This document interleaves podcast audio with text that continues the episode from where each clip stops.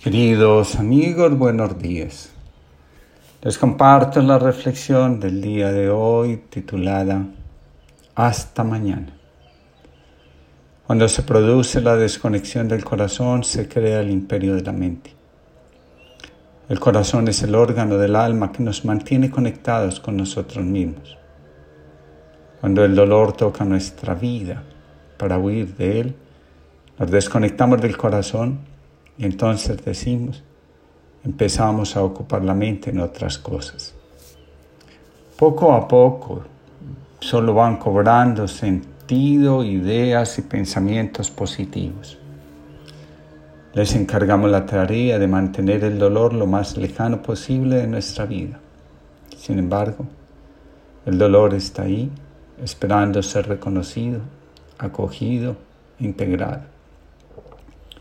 Duelo sin resolver es el germen de nuestra agresividad, desespero, conductas infortunadas hacia los demás, etc. Cuando le encargamos a la mente la tarea de alejar de nuestra vida el dolor, ella no tiene otra alternativa que alterar nuestra percepción de la realidad. Aprender a desconectarnos emocionalmente es una tarea que a veces queremos imponernos para evitar el dolor que nos producen las experiencias de la vida, sobre todo cuando las valoramos negativamente. Al distorsionar la realidad para que no suframos, la mente se vuelve soberana dentro del conjunto de operaciones que hacen parte de la psique. Recordemos la definición de psique, conjunto de procesos conscientes e inconscientes propios del alma humana en oposición a los que son puramente orgánicos. Muchos confunden mente y alma, mientras que la mente es quien realiza el conjunto de capacidades intelectuales de la persona. El alma, en cambio, es la fuerza que le da vida al cuerpo y se le atribuye las capacidades de sentir, pensar, intuir y percibir. ¿Cómo distorsiona la mente en la realidad? Digamos, ante todo, que donde la realidad está siendo distorsionada hay un dolor que se intenta negar, ocultar, rechazar, ignorar. Es absolutamente válido querer negar la existencia del dolor. Pero cuando la negación se convierte en proyecto de vida, nos encontramos ante serias dificultades. Dice un autor, las personas que se niegan a asumir el dolor como parte de su existencia no solo entran en una especie de vanidad, sino que terminan creando una división entre sus esfuerzos y la realidad como tal. Otro autor dice, el mundo de las personas que hacen esfuerzos por negar el dolor, por crear una realidad diferente a la que existe, es un mundo totalmente diferente del mundo de las personas con las que convive. Estas personas hacen muchos esfuerzos por convencer a los demás de lo equivocados que están por no aceptar su visión de las cosas. Entre las formas de distorsionar la realidad encontramos las siguientes. La primera, pensar en extremos. La vida es blanca o negra. La segunda, creer que nos podemos anticipar a leer la mente de los demás. La tercera, creer que las cosas son como las sentimos y las percibimos. Sentí que era así y así es. La cuarta, sentirse responsable de todo lo negativo que sucede sin tener la evidencia de que sea así. Por último, forzarnos a tener pensamientos positivos y creer que los demás deberían hacer lo mismo. En esta distorsión, las personas se repiten constantemente. Tengo que ser feliz y tranquilo. A.J. Suárez, psicólogo, señala lo siguiente. Forzar los pensamientos positivos, por muy buena idea que parezca, es contraproducente si es que nos aferramos a esa empresa sin asimilar las experiencias negativas, porque éstas quedan irresueltas y te acompañarán por siempre causando sufrimiento.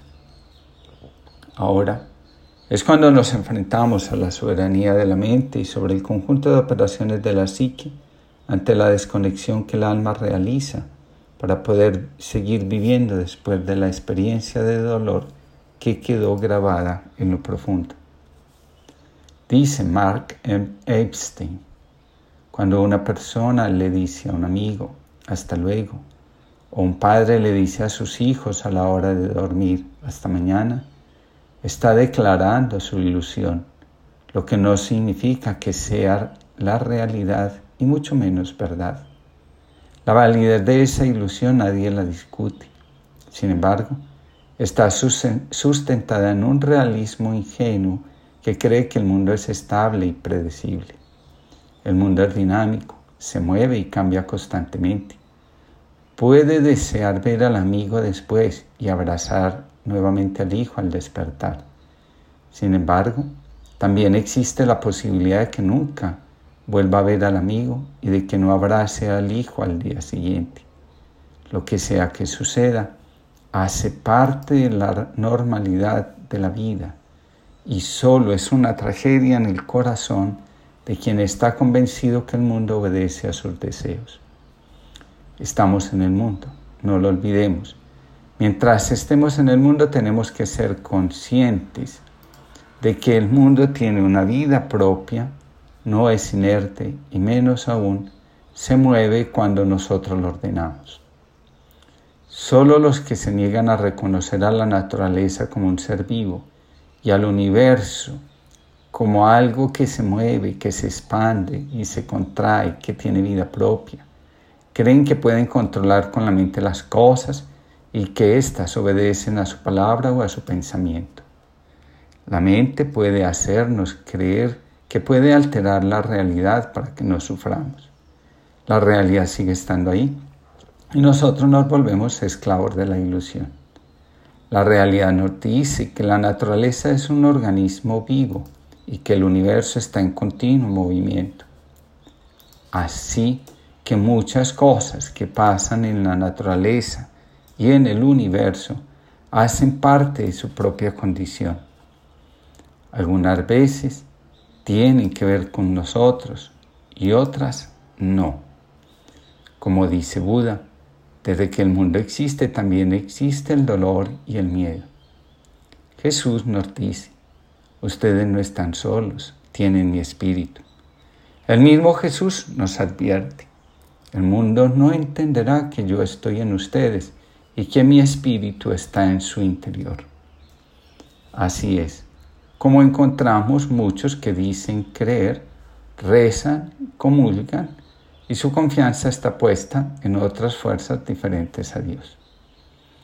Dice San Pedro, ten gracias a Dios en su corazón. No se cansen de hacer el bien, es mejor que hacer el mal. Sigan su conciencia y no se aparten de ella porque otros los critiquen o juzguen. Si les toca enfrentar el sufrimiento, háganlo con firmeza llenos de esperanza. Recuerden que Cristo asumió la pasión y la muerte, no evadió. Por eso, su espíritu da vida a quienes creen en Él. Pienso en lo desamparados que se sienten todos los que viven en el miedo, la angustia y la desesperación. Pienso en los solos que están los que se creen bendecidos y se consideran privilegiados ante el dolor que llevan los demás. Pienso en la soledad que enfrentan los que huyen de la fe y se refugian en ideologías. Pienso en el dolor de los que creen que por afirmar y decretar la felicidad la consiguen. Veo a Jesús llenando de amor el mundo. Me distraigo de mis pensamientos. Me siento invitado a salir de mí mismo para hacer lo que Él hizo, darse por amor. Y en este darnos por amor, renunciamos a la ilusión de vernos mañana.